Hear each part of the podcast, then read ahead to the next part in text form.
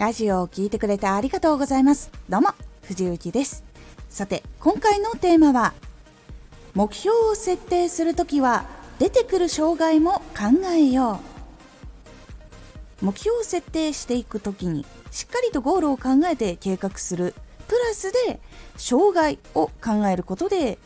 結構進み方っていうのが変わるので大事になってきます。このラジオでは毎日19時に声優だった経験を生かして初心者でも発信上級者になれる情報を発信していますのでぜひフォローしてお待ちください。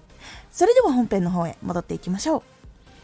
目標やゴールを設定するときに多くの人は障害を考えてないことっていうのが結構多くて行動し始めの時にいろんな障害に出会ってダメージを受けたりとかあとはストレスが溜まってしまったりあとはつまずくポイントにもなりやすくなります。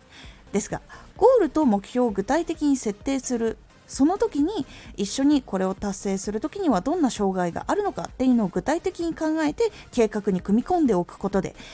想定の範囲内のことになっていくのであらかじめ予測していくことでストレスも減ったりあとはああこういうの起こると思ってたっていう風に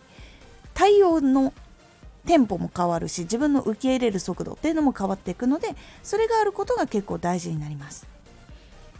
さらに障害のクリアする方法攻略方法っていうのも考えておくことで障害が起こったとしても全然考えてない時と比べるとかなりストレスを減らすことができます。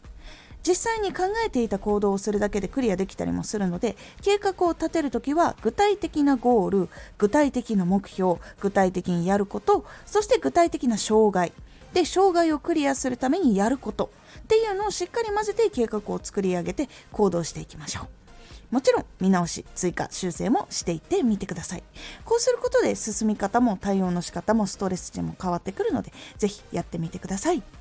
このラジオでは毎日19時に声優だった経験を生かして初心者でも発信上級者になれる情報を発信していますのでフォローしてお待ちください。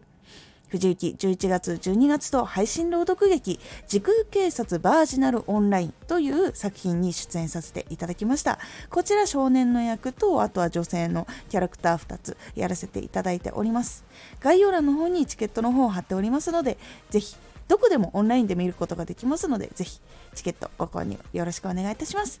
X もやってます。X では活動している中で気がついたことや役に立ったことをお伝えしています。ぜひこちらもチェックしてみてね。コメントやレター、いつもありがとうございます。では、また